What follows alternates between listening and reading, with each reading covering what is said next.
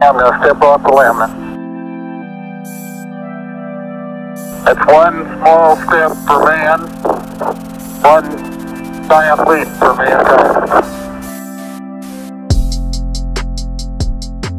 E aí, guys, vocês estão bem? Eu sou Gabriel Casimiro e hoje, 10 de maio, é a gente perdeu um dia, me desculpem, uma vida de proletariado cobra caro, mas hoje a gente vai falar um pouquinho sobre o maior conceito de coincidência e aleatoriedade que eu conheço e para não perder um pouquinho do costume um pouquinho de animais.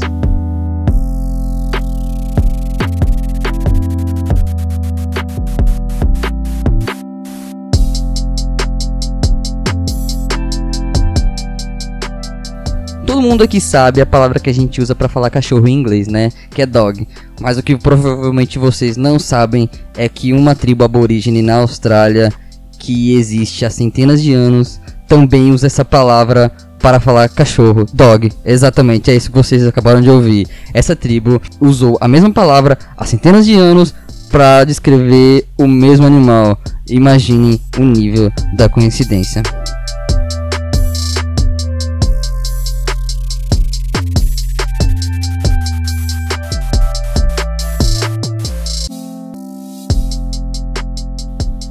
Nessa mesma região da Austrália, haviam diversas outras tribos que tinham dialetos tais quais o Aguami, o Djangun, o Mulandi, o Jabugay, o Indi, e nenhuma dessas tribos compreendia exatamente o que era o Mbambaran.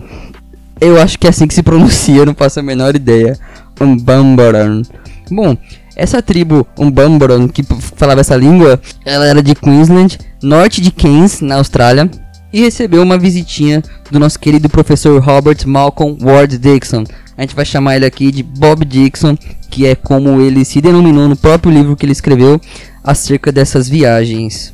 Aqui na matéria da Wikipedia, ele mostra um pequeno mapinha mostrando mais ou menos a distribuição dessas tribos que ficavam no norte da Austrália.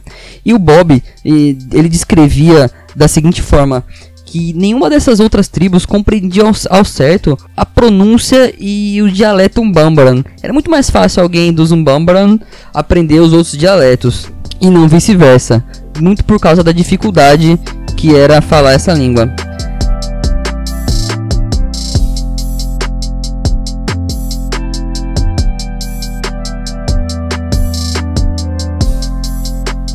Eu espero que o episódio de hoje tenha feito você pensar um pouco sobre a aleatoriedade e como o mundo é pequeno, é, não é só teu bairro, não é só teu colégio que é pequeno não. Às vezes, algumas civilizações acabam utilizando as mesmas palavras que uma tribo indígena de centenas de anos atrás para descrever cachorro, beleza?